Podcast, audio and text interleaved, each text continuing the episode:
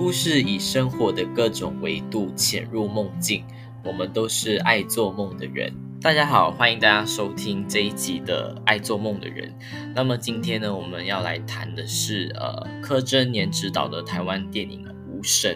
那我们先请明慧来稍微的简单的介绍一下这部电影。电影《无声》是导演柯震年二零二零年的首部剧情长片。电影是取材自台湾南部的一所学校所发生的集体性侵事件。该部电影也在同年的金马奖入围了八项提名，也是二零二零年台湾口碑很好的一部电影。电影的开始不到三分钟，就让我感受到了这个社会确实存在了一些我们会用同情的心理来看待弱势的群体。就像电影里启聪学校的老师王大军向他的学生张晨说：“警察就在装好人，因为警察说他们很同情像张晨这样的听障孩子。”对于我来说，张晨和王老师对于警察说的同情听障孩子一事上是感到不屑的。导演设计了一场老人偷了听障学生张晨的钱包的戏，也因为这样，张晨殴打了那位老人，但警察只一味的相信张晨无故殴打老人，还说了谎。而王老师选择不去跟警察争辩，就说张晨为他殴打老人的事而道歉。结果可能也因为警察也爱面子。或是像王老师对张晨所说的那样，他们在扮好人。而在王老师带着张晨离开的时候，说他们都很同情这样的孩子，不是误会就好。但对于张晨他们身为听障人士来说，他们更需要的是同理心，而不是同情心。不是因为是老人家就选择不相信他可能是一个小偷的事实。警察因为同情老人家被殴打而觉得他很可怜，而不相信他可能就是真正的小偷。当然，殴打老人家是不对的，但他是小偷却是一回事。然后另外一场戏，在张晨和他的母亲起争执的时候，他感感觉到他。他的母亲是在可怜他、同情他，这让他感到很气愤和悲伤的。他回应了他的母亲，他不要他的可怜。在这两件事上，都能证明，在张晨他们的心里，他们更需要的是被同理和被理解，而不是被同情。嗯。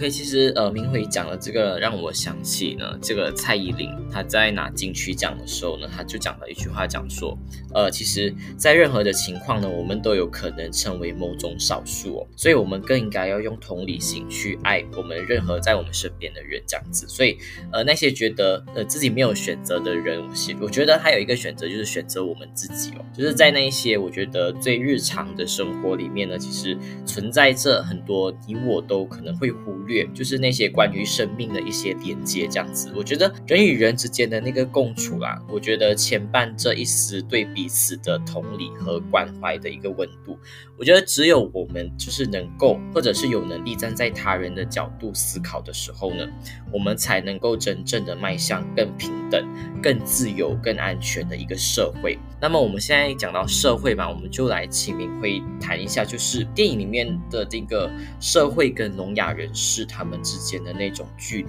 对于张晨和他刚入学后一见钟情的心仪对象贝贝来说，他们都无法融入到这个社会当中。张晨更是觉得自己是多余的，常会被人看不起。他们无法和外界的人沟通，常会因为误解而发生一些问题。他们因为自卑感而认为自己在这个社会是个没用的人，而只能选择在一个他们都是一样的人的一个世界里。就像贝贝，就算他在学校里被所谓的朋友性侵和侵犯了，他也都宁愿在学校里继续承受可能会被再受性侵的风险，都不愿离开他们所处的。世界而去融入到我们的社会里。电影《无声》所呈现出的有关张晨和贝贝走入到我们的生活世界的时候，是遇到一些不便和困难的。像是张晨在巴萨里的一场戏，他无法听到后方正有人推着推车向他迎面而来，而撞上了他。在电影院里，有人向他们说话，但因为他们听不见，而让人误解为怎么不理会他人。这些让他们无法融入到社会的自卑感、恐惧、歧视、误解、不理解和不公平对待等，而造成了他们无法融入到这个社会，还是社会无法接纳他们，是我们需要去关注和探讨。的，因为我们所处的社会和聋哑人的世界一直存在着距离。嗯，确实哦。其实我那时候看到那个电影院那场戏的时候，我觉得真的是很心碎、很压抑的。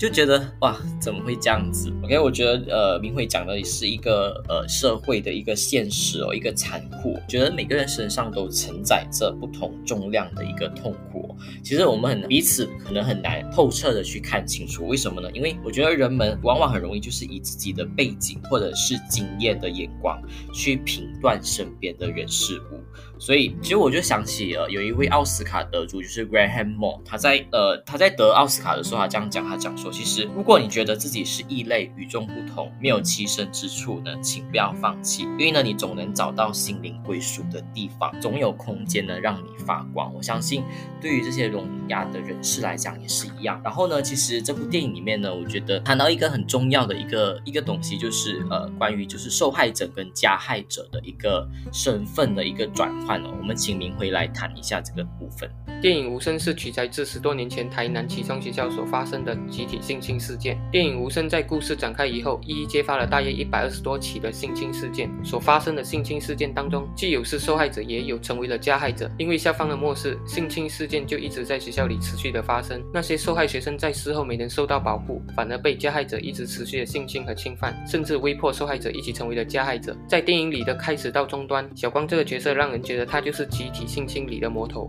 他教唆。他威迫学生们去性侵和侵犯其他人，但事实上，小光却是深受性侵的伤害最深的人。他从一个受害者成为了加害者，这个恶性循环也呼应了电影要结束的时候，导演仍然想要告诉我们，最后的受害者宝弟也变成了加害者，而事件会一直持续的发生下去。也就像刚所提到的取材自台南启中学校的集体性侵事件一样，就算事件曝光之后，仍然抱有性侵事件的发生哦。电影里面这个小光这个角色就是，我觉得他是一个悲剧人物来的，然后他让我想起就是。读过一本书叫做《信任》，OK，它里面有讲一句话，讲到说，就是，呃，成为一个人或一个怪物都跟爱有关。其实，呃，我相信在电影里面的那些角色也。我觉得没有多少人可以真正理解小光他正在面对的那种痛苦。那我就引述那个韩立竹，呃，香港作家韩立竹他讲的一句话了，我觉得很适合用在这里，就是他讲说，就是呃，理解他人的痛苦呢是一种特殊的能力哦，并非每个人都生而有之的。首先，明白他人痛苦的人，自己大概也经历过复杂、深沉而庞大的痛苦，才能够具备对痛苦的这个想象力。同时，他们并没有在痛苦来袭的时候呢关。闭自己的心，相反的，他们会一直把这个心呢敞开，如同进入了一个深不见底的暗黑洞穴。他们见识过地狱，又返回人间。如果他们没有被痛苦击垮，心就会变得宽广而柔软，不但可以收纳自己的痛楚，也能够包纳他人的尖叫和哀哭。但是我相信小光就是这一句话的一个相反哦，就是他已经被这个痛苦。给击垮了，就是他把自己内心的那个痛苦呢，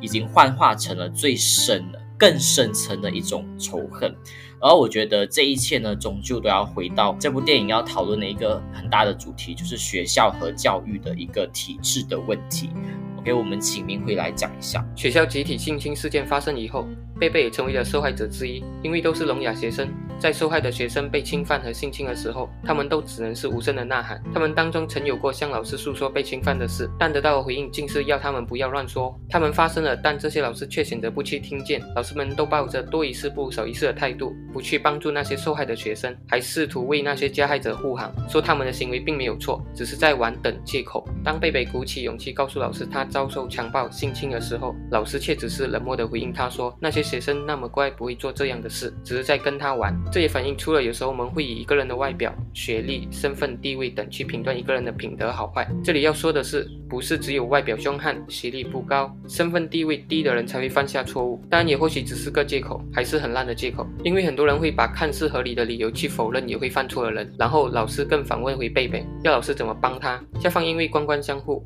包庇了那些失职的老师和跟测员。就算是性侵了学生的老师，也只不过是提早退休。而已，并没有受到任何的惩处。他们都选择了视而不见，他们漠视、忽视，让这些事件一再的发生。在事情曝光之后，校长竟想要低调处理，更以诸多的借口想把这件事情给压下来。为何那些失职的校长和老师们都没有受到应有的惩处，甚至还继续在学校任职？这是令人匪夷所思的。这也反映了台湾法律制度的欠缺，因而对这些受害的学生得不到应有的保护的问题。确实哦，其实呃，明辉讲的这一些呢，就是让我想到日本的一位性暴力的受害者伊藤诗织呢，他讲的一句话就是，呃，无论做什么都是徒劳的无力感，以及无法相信司法体系的孤独和恐惧。我对自己的渺小感到悔恨。我觉得所有的问题呢，都应该要从体制做出改变和解决啦。就是其实我们眼睛所看见的有多少是真相呢？其实《无神》这部电影，我觉得是让人觉得很压抑。更心碎的，其实有时候我们一如既往的相信和等待，其实未必能够有如愿的一个结果的。世界就是存在很多的不公，就是 the system is broken。OK，但这不应该是我们沮丧的原因啊，而是我们的肩上呢，其实呃添了呃一份责任，就是我们需要让社会、让生命呢发现更多的善意哦。其实这部电影呢，就是我觉得它让我们知道，就是我们还在，我们都还在学习，就是怎么样去适应这个非常糟糕的世界会带来的任何可能性哦，然后从中呢去叹息什么才是更重要的事情。然后其实我也看到，就是不管是张晨或者是贝贝，我觉得他们都为了生存而抱有一个很很强大的希望，才锻炼出他们这么强大的一个灵魂哦。然后呢，就是这部电影《无声》其实也引发了，就是引起了不少的这个话题，也带动了很多的讨论。我们就先请明慧来讲一下，就是呃电影的这个舆论影响。台湾电影《无声》和韩国电影《熔炉》都是一部取材自相似的社会题材事件，那就是有关聋哑学校里所发生的性侵事件。电影《熔炉》在二零一一年上映之后，引起了极大关注，而发起了联署，要求警方重新调查在之前韩国光州所发生的性侵事件。在韩国人民的舆论压力之下，得以让涉及的教职员重新受到了更重的判刑，也修改了韩国有关性侵的法案，这是让人感到欣慰的。当然，在台湾电影《无声》上映之后，也引起了台湾人民的关注，但很可惜的感觉，在这事件上，电影与舆论压力的影响，并没能让那些涉及的教职员得到应有的惩罚，更别说修法案。但是，仍然还有一群人还在努力的为那些受害的学生讨回公道。无可否认的，电影与舆论压力的确能让我们的社会能有一定的影响力，这都可以从上面举例的两部电影看到。虽然在结果上有些许的不一样，然后这也证明了不是所有的事都经不起舆论压力而有任何改变，这是我们必须要明白的。尤其当它涉及了钱与钱的时候，当然那更是需要大家持续的为那些不公而发声。希望在舆论压力的影响之下，能有一点点的改变，让失职犯错的人能受到应得的惩罚。现今的社会就是一直处于一个动荡的一个状态嘛，我依然选择相信公益，选择相信天网恢恢。然后我其实呃，因为这个世界就是没有多余的怜悯嘛，所以我们才需要从内在释放出更多的善意。OK，我觉得韩立珠的一句话呢，很适合呃为今天的讨论来做一个总结哦。他说过，就是把无法言说的痛苦、无法生长的公益、无法得到的渴望，转换成作品。文学的生命毕竟比一个人的寿命更长。我相信电影也是的。我觉得《无声》这部电影的意义和价值呢，在于它揭露真相和现实，而往往那需要非常多的勇气，而我们也需要更多的勇气呢，来面对可能迎面而来的痛苦。那么，我觉得今天的讨论呢，就差不多到这里。非常谢谢大家，就是呃，花愿意花时间来聆听我们的这个